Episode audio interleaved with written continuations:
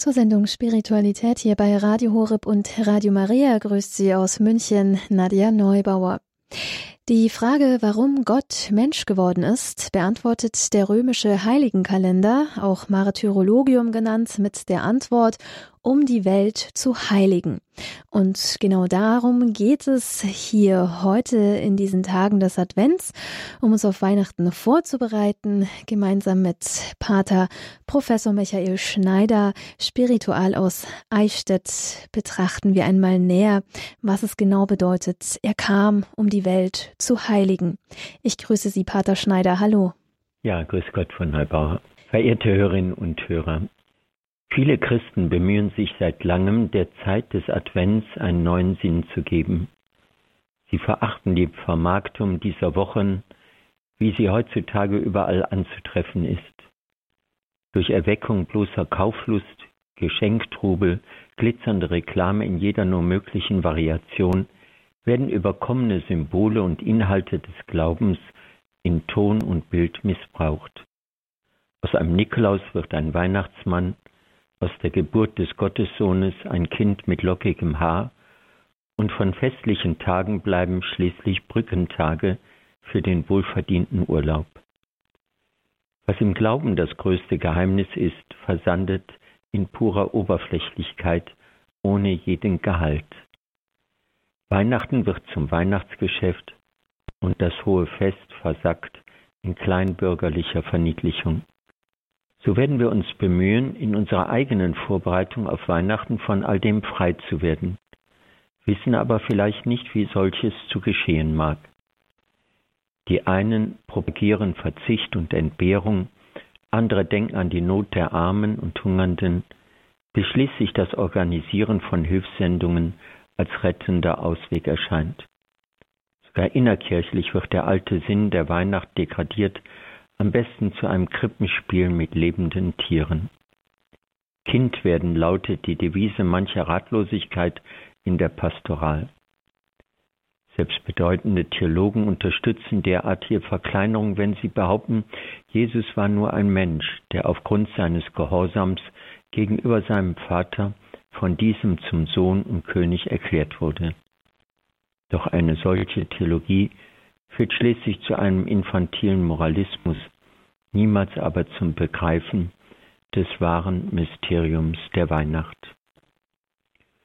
Und deshalb ist es gut, wenn wir uns eine Stunde Zeit nehmen, um darüber nachzudenken, was uns Weihnachten bedeutet und wie wir in rechter Weise uns darauf vorbereiten.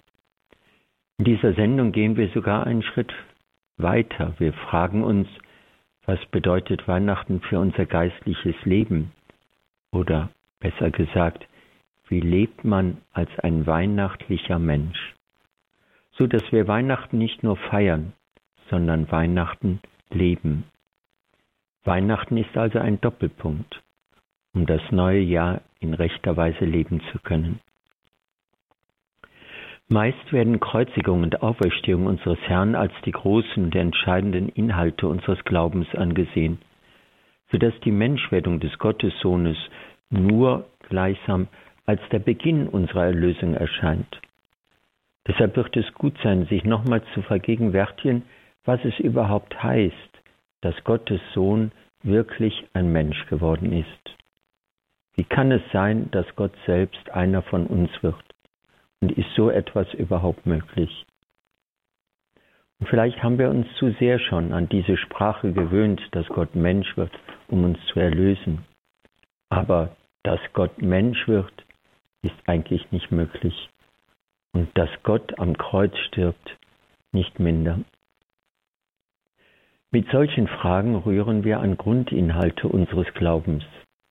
Wurden wir doch nach Gottes Bild und Gleichnis geschaffen, aber so groß und gewaltig, dass Gott eines Tages ein Mensch werden konnte. Und so sagen es ja die frühen Theologen, Gott wollte immer schon Mensch werden, schon mit der Schöpfung. Und seine Menschwerdung ist nicht nur veranlasst durch den Sündenfall. Und deshalb schuf Gott den Menschen so groß, damit er eines Tages selbst ein Mensch werden konnte. Gregor von Nyssa sagt es, wir haben dieses Wort schon betrachtet, der Mensch ist so groß, dass Gott in ihm ambulare einhergehen kann. Gott wurde einer von uns, nicht nur um uns durch seinen Tod am Kreuz und seine Auferstehung zu erlösen von aller Sündenschuld. Er wollte zunächst und vor allem immer schon einer von uns werden, um uns mit sich zu heiligen. Und so ist es in der Tat. Wir wurden geschaffen in einem Vorentwurf mit der Schöpfung. Aber das Eigentliche war immer schon angedacht nämlich dass Gott uns mit sich heiligen wollte, indem er selbst ein Mensch wird. Dazu heißt es dann bei Athanasius, was nicht angenommen ist, kann auch nicht geheilt werden. So nahm Gott unser Menschsein an und eröffnete uns damit eine ganz neue Seinsweise, eben indem er uns mit sich selbst heiligte. nehmen Sie es nicht zu abstrakt indem er mich mit sich selbst heiligte. Die neue Seinsweise ist nicht mehr jene, wie wir sie bei der Schöpfung erhalten haben. Gott erschließt uns ein neues Leben, ein neues Sein. Und dazu heißt es dann bei den Kirchenvätern, Gott wurde Mensch, damit der Mensch aus Gnade göttlich werde. Aber was kann mit all dem gemeint sein? Ich möchte mich Ihnen vor allen Dingen dem Epheserbrief zuwenden, und zwar zunächst den ersten 14 Versen. Die sind so inhaltsträchtig, dass wir damals in der Studienzeit im Germanikum eine Woche nur mit diesen wenigen Versen unsere Exerzitien gehalten haben. Ein kurzer Text, aber voll des Inhalts. Ja, wir können sogar sagen, eine kleine Zusammenfassung unseres Glaubens. Und dieser Text geht von der Frage aus, Gott hätte ja auch einen neuen ewigen Bund mit uns schließen können, um unsere Sündenschuld für immer zu tilgen, indem er sagte, nun ist eure Schuld für immer vergeben. Aber Gott schlug einen anderen Weg ein. Schon seit Grundlegung der Welt, also von Anfang an, wollte er ein Mensch werden, um die ganze Menschheit in seinem geliebten Sohn zusammenzufassen und mit sich zu heiligen. In ihm gab er uns Anteil an seinem göttlichen Leben. Und dazu heißt es nun im Epheserbrief im ersten Kapitel, Vers 4 bis 11. Denn in ihm hat er uns auserwählt vor Grundlegung der Welt, auf dass wir heilig seien vor seinem Angesicht und makellos. In Liebe hat er uns durch Jesus Christus dazu vorausbestimmt, zur Sohnschaft hin zu ihm nach dem Wohlgefallen seines Willens, zum Lobe der Herrlichkeit seiner Gnade, mit der er uns in dem Geliebten begnadet hat. Ja, in ihm sind auch wir zu Erben eingesetzt worden, die wir im Voraus auserwählt wurden, nach dem Vorsatz dessen, der alles nach dem Entscheid seines Willens wirkt. Liebe Hörerinnen und Hörer, in diesen wenigen Worten wird das ganze Geheimnis der Menschwerdung Gottes zum Ausdruck gebracht. Und zwar in einem einzigartigen hohen Lied auf Gottes Heilsplan. Es ist aber das Lied eines Gefangenen. Und er singt es im Gefängnis mit dem Drang eines Erobers der Herzen all derer, die sein Wort begierig aufnehmen wollen. Aus notvollem Leid erhebt sich dieses Danklied an Gottes Heilsratschluss. Doch er, der früher ein Jude war und dem erwählten Volk Israel angehörte, stimmt sein Danklied nicht mehr allein auf den Gott Abrahams, Isaaks und Jakobs an, sondern auch auf den Gott und Vater unseres Herrn Jesus Christus. So Vers 3. In ihm sind wir von Gott mit allem geistlichen Segen bedacht nämlich mit dem Segen des Heiligen Geistes, und zwar in den Himmeln, was heißt, auch uns hat er mit Christus auferweckt und eingesetzt im Himmel durch Christus Jesus. Er schenkt uns Anteil an seiner Auferstehung, so dass seine Auferstehung zu unserer Auferstehung wird. Und seine Verherrlichung gereicht uns zur Verherrlichung mit allem Segen. In den folgenden Versen 4 bis 6 entfaltet dann der Apostel, was Inhalt dieses Segens ist. Er besteht in unserer Erwählung vor Grundlegung der Welt. Von Ewigkeit her sind wir, bin ich, auserwählt und jeder von uns ist von Ewigkeit her Gegenstand göttlicher Liebe, ohne eigenes Verdienst, rein aus Gnade. Selbst von den Engeln heißt es, dass sie vor Gott rein sind, einzig aufgrund ihrer Wählung in ihm, im Sohn, in Christus. Wer aber in Christus erwählt ist, kann nicht anders als heilig und untadelig sein in den Augen Gottes. Christus ließ also seine Heiligkeit zu unserer Heiligkeit werden, auf dass wir so seinem Vater wohlgefallen. Wie er mit Wohlgefallen auf seinen Sohn schaut, so sieht er auch auf uns, da wir bekleidet sind mit der Heiligkeit seines Sohnes. Alles, was wir im Leben des Glaubens jemals zu erlangen vermögen, wird nie von gleicher Bedeutung sein wie das, was wir in Christus schon längst sind. Ja, besser gesagt, was Christus in uns ist, in jedem von uns. Als Glaubende stehen wir in seiner Liebe, heilig und untadelig. Und dies ist das höchste Gut, das wir je erlangen können, da Gott selbst die Liebe ist. Ihrer würdig sind wir aber nicht durch uns, sondern durch und in Christus, so der Vers 5, der in uns wohnt und sich mit uns vereint, auf dass wir Sohn im Sohne sind. Dies alles, so Vers 6, geschieht dann zum Lob der Herrlichkeit seiner Gnade. Was der Apostel hier also als Heilsplan Gottes vor Grundlegung der Welt bezeichnet, lässt uns erkennen, zu welcher Größe und Würde wir erwählt sind. Seit Ewigkeit sind wir dazu berufen, am Sein des geliebten Sohnes Anteile zu erhalten. Dies alles aber wirkt Gott zu seiner ihm eigenen Ehre und Herrlichkeit, die seine innerste Natur ist. Gottes Heilsplan, in den wir eingeweiht sind, besteht also darin, das All in Christus wieder unter einem Haupt zusammenzufassen. Vers 10. In ihm ist jegliche Weisheit und Einsicht, Vers 8, die Gott mit dem Angeld unseres Erbes, Vers 14, bezahlt, nämlich mit dem Geschenk seines Heiligen Geistes. Mit dem Begriff Angeld wird eine Anzahlung bezeichnet, die mit der Versicherung verbunden ist, dass eines Tages die Gesamtsumme vorgelegt wird. Das Angeld wird zudem von gleicher Natur sein wie die Endsumme.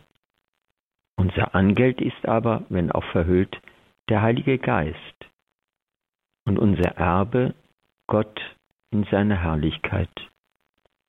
Sein Eigentum sind wir schon jetzt, eingeschmiegt in die bergende Hand des allmächtigen Vaters. Wovon der Apostel also in seinem Gefängnis überwältigt ist, ist seine Gewissheit im Glauben, dass die großen Wirklichkeiten unseres Glaubens schon Gegenwart sind, auch wenn wir unserer letzten Vollendung noch entgegenharren. So gehören wir, Vers 10, zwei Welten an, der irdischen und der himmlischen, der hiesigen, aber auch der zukünftigen. Daraufhin hält der Apostel noch einmal in seinem Text inne. Denn wir Menschen allein können nicht Gottes letztes Ziel und nicht Gottes letzte Absicht sein. Weshalb der Apostel ein drittes Mal wiederholt. Allein Gott ist der Ursprung und das Ziel von allem, und zwar zum Lobpreis seiner Herrlichkeit. Vers 14. Alles, was nach Gottes Heilsplan in uns geschieht, vollzieht sich also einzig zum Lob seiner ihm eigenen Herrlichkeit. Gott tut es, sich selbst zu ehren. So rief Gott die Schöpfung und uns ins Dasein zum Lobpreis seiner Herrlichkeit. Er lobt also sich selbst in und mit uns. Was der Apostel zu Beginn des Epheserbriefes als das große Geheimnis der Niederkunft des Erlösers beschreibt, lässt uns die gigantischen Ausmaße des göttlichen Heilsplans erkennen, deren wir an Weihnachten erneut gewahr werden. Gott ist uns von Ewigkeit her zugetan. Und ein jeder wie auch eine jede von uns ist von Ewigkeit her von Gott erwählt und geliebt, auf Ewigkeit hin zum Lob seiner Herrlichkeit. So werden wir uns nun zu fragen haben, worin dieses Lob der Herrlichkeit besteht, zu dem Gott uns Menschen erwählt hat. Viele Christen bemühen sich nun, neu wieder in den Sinn des Advents einzutreten. Und, wie am Anfang gesagt, sie lassen sich viel einfallen. Aber vielleicht ist es besser, einfach an den Texten zu arbeiten und doch zu fragen, was das Geheimnis der Weihnacht ist. Und wie bei allen Themen des Glaubens verhält es sich auch hier. Denn die göttlichen Mysterien erschließen sich niemals allein nur den Intellektuellen oder den Professoren. Alle, die Armen wie die Reichen, die Gebildeten und Ungebildeten, die Kleriker und die Laien, können sich diese göttlichen Geheimnisse erschließen. Voraussetzung ist ein uneingeschränktes Festhalten am Glauben der Kirche, am Taufbekenntnis, an der Feier der heiligen Liturgie. Und in diesem Sinn wollen wir uns nun den Tagen des Advents und der Weihnacht zuwenden und uns ein wenig ihren Sinngehalt im Licht des Glaubens erschließen. Die erste Frage wird dann lauten, warum ist Gott überhaupt Mensch geworden? Und kann so etwas überhaupt sein? Darauf gibt es wohl viele theologische Antworten und Darlegungen. Das Martyrologium Romanum, also der römische Heiligenkalender, den Frau Neubauer zitierte, antwortet auf unsere Frage am Vortag von Weihnachten, also am Heiligabend, mit folgenden Worten. Im sechsten Zeitalter der Welt ist der einzig geborene Sohn des Vaters Mensch geworden, volens consacrare mundum, um das Weltall mit sich zu konsekrieren. Werden also die verschiedenen Zeitalter seit der Schöpfung aufgezählt und im letzten Zeitalter ist es dann Christus, der Mensch wird. Und das Ziel ist, um das Weltall, um uns mit sich zu konsekrieren. Die Menschwerdung des eingeborenen Gottessohnes ist ein Vorgang, der nicht nur Bethlehem oder unsere Erde, sondern eben das ganze Weltall betrifft. Jener, der in der Fülle der Zeit ein Mensch wurde, ist ja der einzig geborene Sohn des Vaters, durch den der ganze Kosmos ins Dasein gerufen wurde, wie wir im Credo bekennen. Durch ihn ist alles geschaffen. Doch die Texte der Liturgie und des Stundengebets führen uns zu einer noch umfassenderen Antwort auf unsere Frage nach der Bedeutung der Menschwerdung des Gottessohnes. Denn der Sohn des ewigen Vaters der in der Fülle der Zeit Mensch geworden ist, rief mit seiner Schöpfung auch uns selbst ins Leben, und zwar gemäß seinem Bild und Gleichnis.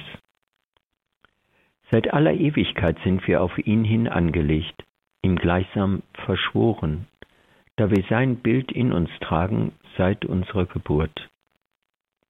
Er aber wollte uns auch ganz nahe sein, so erniedrigte er sich um unseres Heiles willen und wurde ein Mensch, indem er den Lichtstrahl seiner Gottheit verbarg, um für uns das Werk unserer Heiligung auf sich zu nehmen. Wie wir selbst ihn zu empfangen haben, ist uns dann in der Gottesgebärin vorgebildet.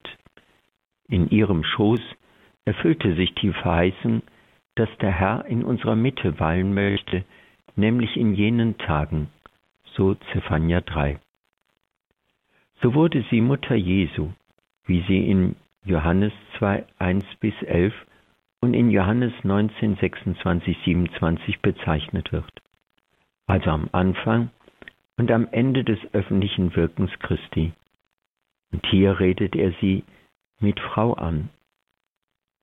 Bei beiden Begebenheiten ist die Rede von der rechten Stunde, in der Christus den Willen seines Vaters zu erfüllen hatte, um uns zu heiligen.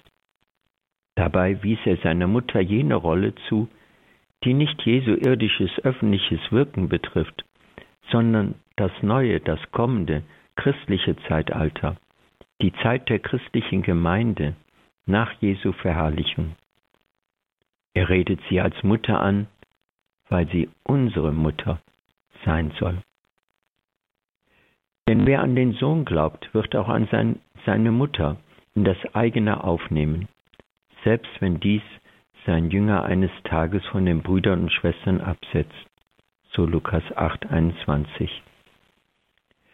Was hiermit zum Ausdruck gebracht wird, beschreibt nun Ephrem der Syrer im vierten Jahrhundert auf recht eindrucksvolle Weise, mit der er das Zueinander von Sohn, Mutter und Jünger Johannes bedenkt.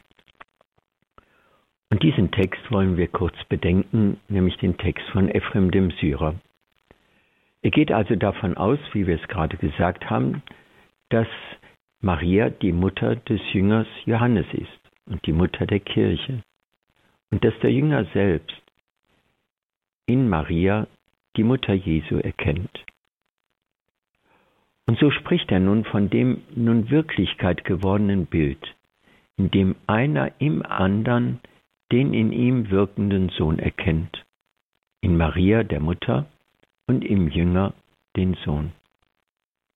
Ephrem der Syrer schreibt nun Folgendes über die Mutter Jesu und dessen Lieblingsjünger. Ich trage erst den Text vor, dann werde ich ihn kurz auslegen. Dich sahen beide in sich selber, wenn sie sich gegenseitig betrachteten. Deine Mutter sah dich in jenem Jünger, und dieser sah dich, Herr, in seiner Mutter. Wo über die Schauenden, die dich, mein Herr, der eine im anderen zu jeder Zeit schauten, wie in einem Spiegel, Gütier, der sich herabgelassen geschenkt hat, sogar den Hässlichen, so dass sie sich mit ihm schmückten. Würdige auch mich, dass ich mich schmücken darf mit der strahlenden Schönheit jenes Jüngers. Zu ihm, den du geliebt hast, nehme ich meine Zuflucht, um Gnade zu finden. Ihn, den du geliebt hast, will ich rühmen, um selber schön zu werden. Ich will dir also von seiner Liebe singen, damit du mir gebest Erbarmen als Lohn. Und dann fährt er fort. Er ließ dich, Maria, und verließ dich nicht. Denn Jesus ging weg, aber er verließ seine Mutter nicht. Denn in jenem Jünger kam er wieder zurück, um mit dir zu sein. Er ist der Gütige, der es unternahm, sich selbst auszusenden zu den Fernen, wo er schon längst war, nämlich als Gottes Sohn. Sein Wille ließ ihn sich herabneigen zu jedermann. Seine Liebe sandte ihn aus nach allen Richtungen. Und obwohl allen verborgen, ist er dennoch bei jedem, der ihn sucht. Beide nun, Maria und Johannes, staunten gegenseitig über sich, wie sie gewürdigt worden waren, einer so großen Ehre durch die göttliche Güte. Dich sahen sie in sich selber, wenn sie sich gegenseitig betrachteten.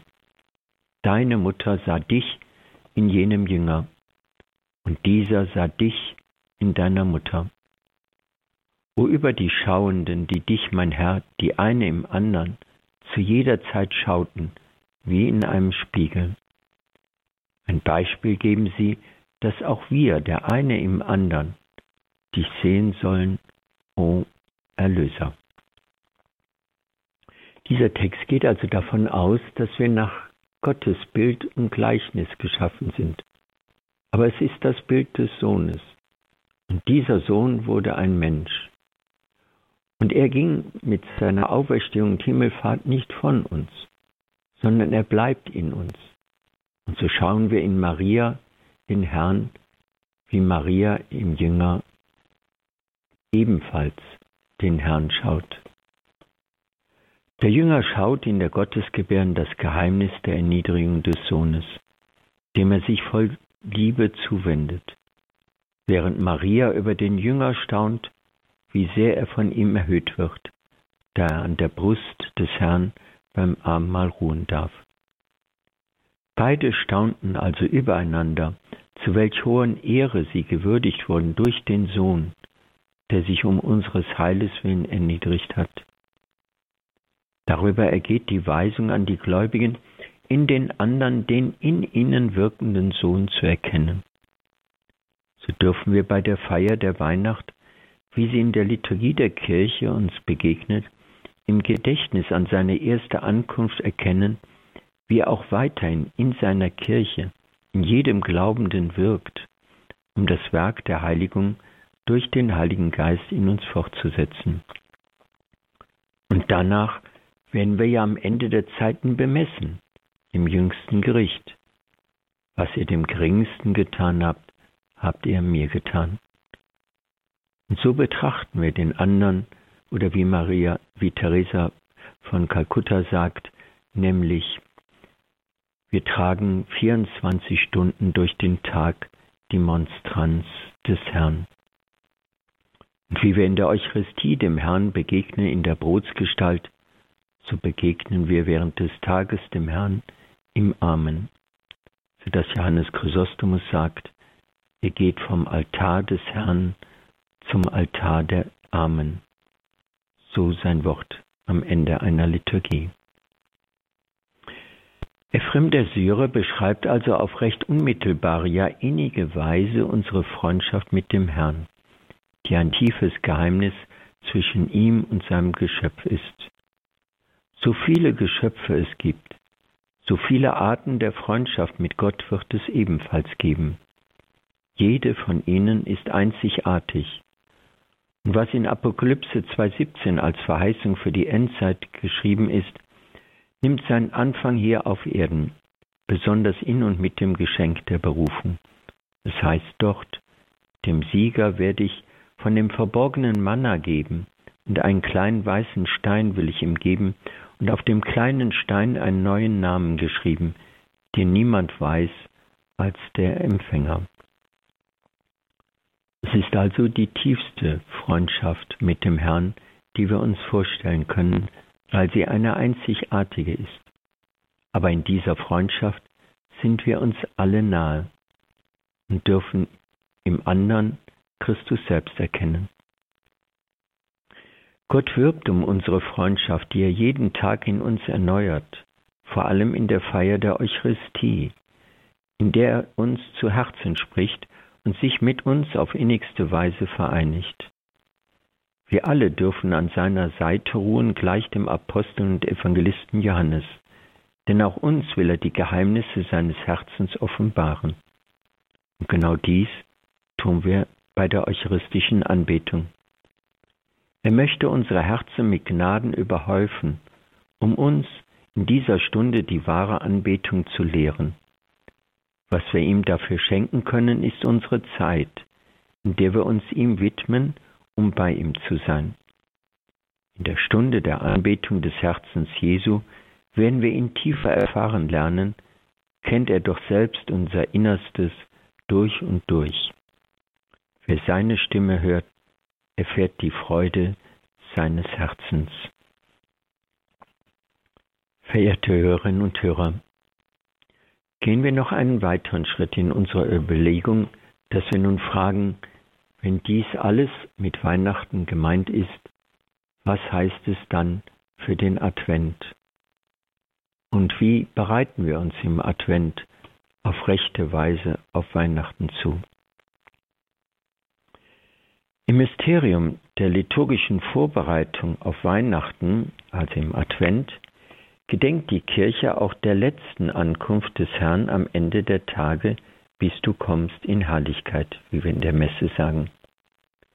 Das Wort Advent oder Adventus bezeichnet im antiken Sprachgebrauch die Ankunft des Herrschers in einer Stadt oder Provinz, so dass die frühe Kirche auch die Erwartung des wahren Herrschers über die Erde als Adventus bezeichnete. Aber die Erwartung bezog sich nicht allein auf das kommende Fest der Weihnacht, sondern zunächst und vor allem auf die Ankunft des Herrn in Herrlichkeit am Ende der Zeiten. Der Advent als Fest des ersten Kommens des Herrn in unserem Fleisch ist zwar ein Nachvollzug des Harrens und Sehnens des Gottesvolkes im alten Bund, doch ebenso geht es in diesen Tagen der Erwartung um eine Ausrichtung auf das letzte Kommen des Herrn in Herrlichkeit. Auf die Verheißung Christi, ich komme, antwortet die Kirche, ja Herr, komm bald. Die Liturgie spricht in diesen Tagen von den Drangsalen und Nöten der Endzeit, von der Verfolgung der Jünger und dem Kampf, den es zu bestehen gilt. Doch spricht die Liturgie über all dies in großer, nämlich adventlicher Zuversicht und Hoffnung. Von vorweihnachtlicher Rührseligkeit ist hier keine Rede. Denn jener Tag wird der Tag des Herrn sein, wie die Heilige Schrift ihn bezeichnet. Große Freude wird sein, dass sich erfüllt, was der Herr in seiner letzten öffentlichen Rede verheißt. Jetzt, so heißt es in Johannes 12, jetzt wird Gericht gehalten über diese Welt. Jetzt wird der Herrscher dieser Welt hinausgeworfen werden, und ich, wenn ich über die Erde erhöht bin, werde alle zu mir ziehen. Erfüllt von gläubiger Zuversicht, dass der Herr uns einst mit seiner Schöpfung zu sich heimholen wird, weist die adventliche Vorbereitung auf die Ankunft des Herrn in Verborgenheit und Menschlichkeit, wie auch die auf die Ankunft des erhöhten Herrn in seiner verherrlichten Gestalt am Ende der Zeiten. So ist es also wirklich, dass etwas Neues geschieht, dass nämlich der, der einmal Mensch geworden ist, uns in wahrer Weise am Ende der Zeiten entgegenkommen wird, als der Herr der Heiligkeit. Aber wir werden uns fragen müssen, wie haben wir uns auf dieses Doppelte vorzubereiten, auf sein Kommen an Weihnachten und auf sein Kommen in Herrlichkeit wir können darauf antworten, wir werden uns vorbereiten in unserer Leibesgestalt. Die Zeit des Advents übersteigt die menschliche Erfahrungskraft auf vielfache Weise. Insofern keiner das uns Verkündete und Verheißene nur annähernd erfassen kann. Johannes von Damaskus aber zeigt im achten Jahrhundert, wie der ewige Sohn Gottes aus den vielen Elementen der Erde die Materie seines irdischen Leibes angenommen hat, um sie in die verklärte Gestalt der kommenden Weltzeit hineinzunehmen, so dass der Mensch künftig nie mehr die Materie schlecht machen kann. Denn sowohl für die erste wie auch für die zweite Ankunft des Herrn gilt, der Leib ist das Ende aller Wege Gottes. Und so ist im Advent noch einmal auf ganz neue Weise die Leibesgestalt aufgerufen. Denn Gott wurde Mensch und wollte Mensch werden, in der er Leibesgestalt annahm. Und er fuhr zu seinem Vater zurück in seiner verklärten Leibesgestalt, aber er legt den Leib nicht mehr ab. Und so, dass die Jünger ihn schließlich wiedererkennen können. Es ist wirklich der Herr. Der eingeborene Gottessohn nahm also einen menschlichen Leib an, um uns leibhaft das Wort des Lebens in seinem irdischen Dasein leibhaft vorzuleben. Alle aber, die ihren Leib für die Ankunft des Herrn Jesus bewahrt haben, 1 Thessaloniker 5, werden einst in einer gewandelten Leibesgestalt auf ewig dem auferstandenen Herrn ähnlich sein dann werden sie ihn sehen, wie er ist, wie es im ersten Johannesbrief heißt. Die theologische Begründung gibt noch einmal das Martyrologium Romanum. Christus wurde im sechsten Zeitalter der Welt Mensch, um das Weltall zu konsekrieren. Diese liturgische Aussage besagt, dass das Kommen des Menschensohnes das irdische Dasein des Menschen so unzerstörbar und lichthaft durchflutet, dass alles in ihm gewandelt und das Künftige schon jetzt erahnen lässt. Denn das erste Kommen des Menschensohnes schenkte dem Menschen in seiner leiblichen und sinnenhaften Wirklichkeit eine neue, nämlich geistliche Qualität.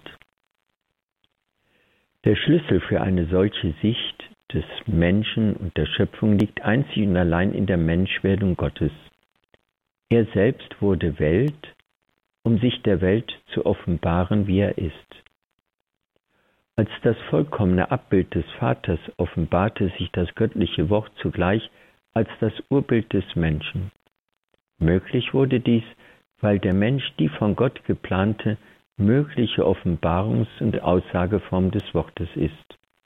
Und so konnte das göttliche Wort wirklich in seinem Leben die Wahrheit Gottes und des Menschen aufleuchten lassen. Und so ist es ja. Gott wollte unbedingt Mensch werden. Ja, er wollte unbedingt Leib werden. Oder einfacher gesagt, Gott wollte unbedingt Alltag werden, um in seinem Alltag uns zu zeigen, wie wir ein neues Leben zu führen haben. Im Wachen, im Schlafen, in der Müdigkeit, in der Einsamkeit, im Gespräch, in der Begegnung, in der Erfahrung von Morgen, Mittag und Abend, in der Arbeit und in der Ruhe, im Essen und Fasten, im Genuss und in der Enthaltung, in den Affekten, im festlichen und im grauen Alltag. Alle diese Zustände unseres Alltags hat der Schöpfer unseres Lebens selbst erdacht und geschaffen und selbst auch angenommen, um uns darin zu zeigen, wie in unserem Leben und in unserem Leib sein Leben zum Ausdruck kommen kann.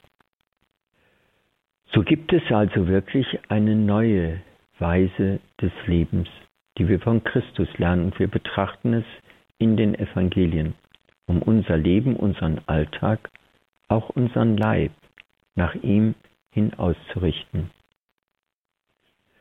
Gottes Sohn heiligte also die Welt mit seiner Menschwerdung dadurch, dass er in ihr, nicht über ihr und neben ihr, das Reich Gottes offenbarte. Auf diese Weise erhielten aber die Dinge der Welt ihre Sakramentalität. Sie weisen also über sich hinaus auf Gott hin, der sie geschaffen hat. Und wäre Gottes Wort nicht selbst zum Sakrament geworden, wäre sein Wort letztlich nur eine Lehre, nur eine Weisung, nur eine schöne Diktion geblieben. Aber in der Einheit von Wort und Sakrament können wir den wahren Sinn der Schrift erfassen, nämlich so wie in der Liturgie. Nämlich auch in der Liturgie gibt es das Wasser und das Öl und das Brot und den Wein. Und darin erfahren wir Gott nicht aus uns selbst, sondern weil Gott sich diese Dinge zu eigen nimmt.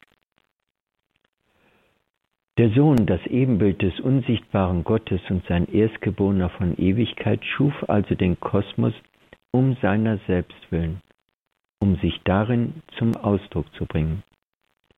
Und so wandelte er in sich selbst den alten Äon in einen neuen Äon, und zwar durch sein Leben, Sterben und Auferstehen die sein eigenes Drama wurden. Christus offenbarte uns auch eine neue Lehre. Vor allem aber erschloss er uns eine ganz neue Wirklichkeit des Lebens, die in allem anders ist als jene, die die Welt im Menschen bereits erreicht hatte. Das Neue also an Weihnachten und mit dem Leben Jesu ist, dass Gott seine Wahrheit verleiblicht, aber auch in seiner Kirche, in den kirchlichen Formen, in den Dogmen, in den Gottesdiensten, ja schließlich im Brot und Wein der Eucharistie. Alles, was hier geschieht, in diesen irdischen Elementen, werden wir nie sprachlich adäquat auf den Begriff bringen.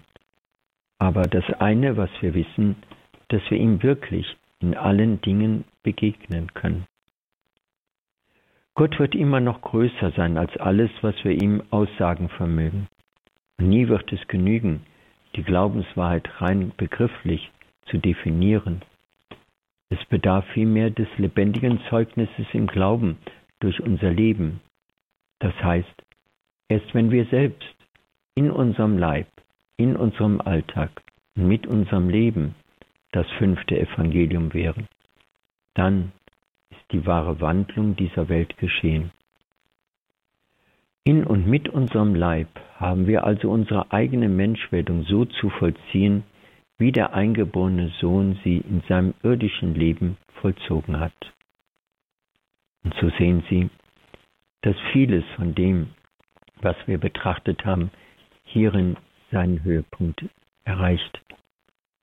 Wir hatten gesagt, der Mensch ist nach dem Bild und Gleichnis Gottes geschaffen, auf das Gott selbst Mensch werden wollte. Und so geschah es. Er wurde Mensch, um uns und das Weltall mit sich zu heiligen. Er tat es aber nicht abstrakt, sondern in und mit seinem Alltag, um unseren Alltag mit sich selbst zu heiligen. Und so dürfen wir in seinen Fußstapfen unser Leben und unseren Alltag auch heiligen, indem wir selbst zu einem fünften Evangelium frei werden. Aber verehrte Hörerinnen und Hörer, wie kann das geschehen? Wie haben wir es zu tun, was da von uns verlangt ist? Gehen wir noch einen Schritt kurz zurück. Gott kann nicht Mensch werden. Denn Gott kann nie etwas werden nach Art und Weise, wie ein Mensch etwas wird. Bei seiner Menschwerdung ging Gott deshalb nicht derart in die Menschheit ein, dass er sich wie bei den antiken Mythen in ein anderes Wesen verwandelte. Er bleibt einzig und allein Gott, auch bei seiner Menschwerdung. Und alles, was und wie er mit seiner Menschwerdung ist, ist er immer als Gott. Ansonsten würde seine Menschwerdung ihn und sein Gottsein mindern, würde er doch etwas annehmen, was er eigentlich gar nicht ist. Menschwerdung Gottes heißt also, dass Gott sich in einem Menschen als jener offenbart, der er ist, nämlich Gott. Auf diese Weise gab sich Christus nun in seinem tiefsten Wesen zu erkennen, als Sohn des Vaters. So lebte er auf Erden als Mensch, was in Ewigkeit ist als Gott. In seiner Person, in seinem Leben ließ er offenbar werden, wer der Vater ist, nämlich jener, der sich in seinem Sohn offenbart, selbst zur Stunde des Kreuzes und der Auferstehung. Und genau hier haben wir auch die Antwort auf unsere Frage. Denn wie haben wir ein Leben zu führen, das Gottes würdig ist? Auch hierüber gibt der Epheserbrief im zweiten Kapitel eine Antwort. Er sagt, der Apostel, dass wir würdig zu wandeln haben des Rufes, mit dem wir berufen sind. Jetzt sagt er, in jeglicher Demut und Sanftmut, in Langmut einander in Liebe ertragend, um so mit Eifer die Einheit des Geistes zu wahren im Band des Friedens. Mit diesen wenigen Worten bezeichnet der Apostel die Folgerung, die aus unseren Überlegungen gezogen werden kann. Denn das Leben eines Christen, wie es der Apostel beschreibt, erklärt sich aus dem, was der Apostel als das tiefste Geheimnis seines Seins in Christus bezeichnet. Leben im Glauben ist Gott gewirktes Leben und als solches will es ausgelebt werden. Nur dann werden wir uns des Rufes würdig erweisen, mit dem wir berufen sind. Unsere Berufung aber ist, gemäß in jeglicher Demut und Sanftmut zu leben, so heißt es im Epheserbrief. Wichtig ist die Formulierung jeglicher. Und sie besagt, nicht Demut und Sanftmut hier und dort zu gewissen Zeiten, sondern Demut und Sanftmut auf der ganzen Linie, in all ihren Gestalten und Äußerungen. Demut in aller Gesinnung. Demut aber besagt Mut zum Dienen, Dienmut. Doch ohnehin alles in uns reines Geschenk und reine Gnade, ohne unser Verdienst. weshalb wir in uns auch keinerlei Anlass finden, uns selbst zu rühmen. Römer 15.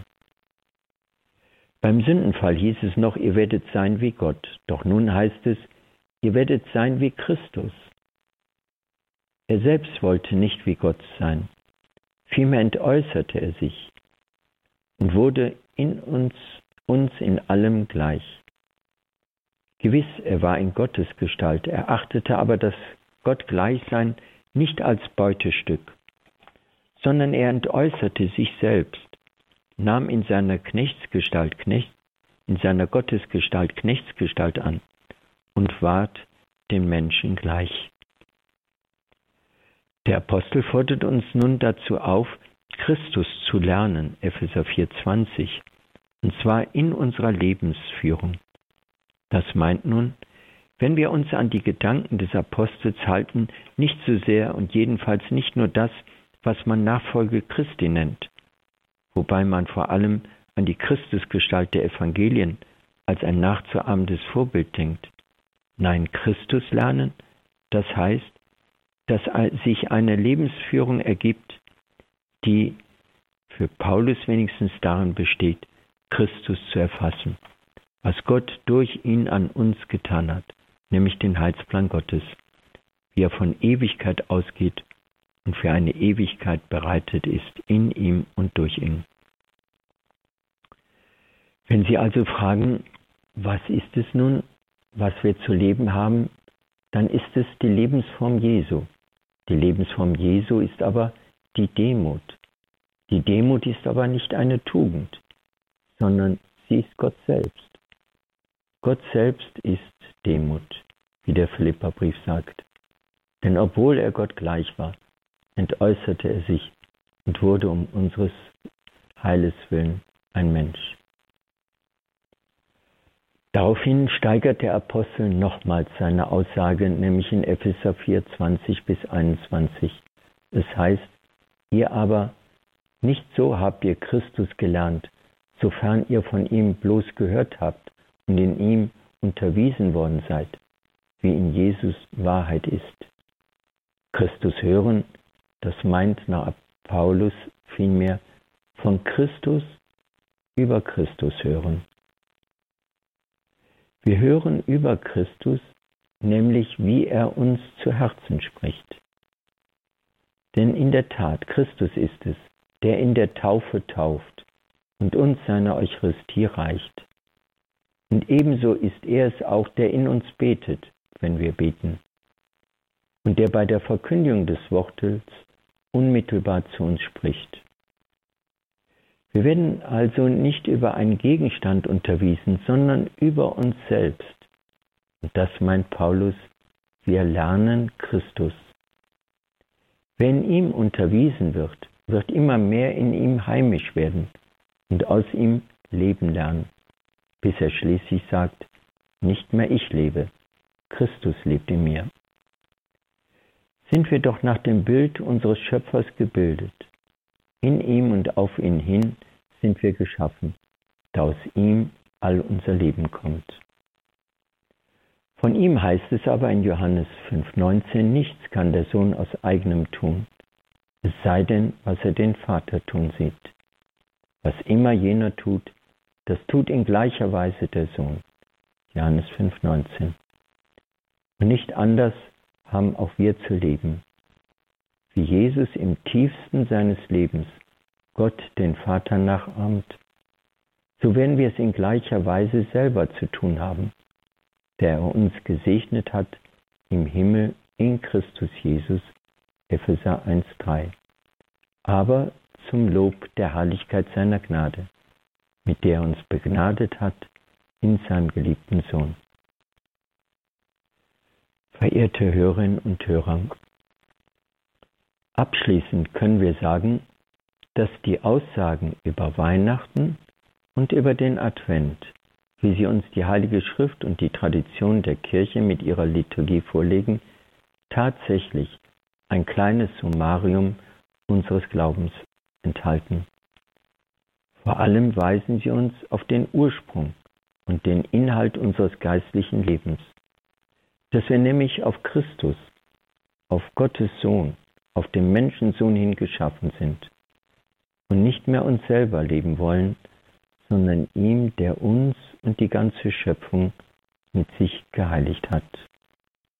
Vielen Dank an Pater Professor Michael Schneider, Jesuit und Spiritual aus Eichstätt, für diesen Vortrag zum Thema Er kam, um die Welt zu heiligen. Ja, ein herzliches Vergelt's Gott dafür. Das war unsere Sendung Spiritualität am heutigen Mittwoch. Mein Name ist Nadja Neubauer. Sie hören Radio Horeb Leben mit Gott.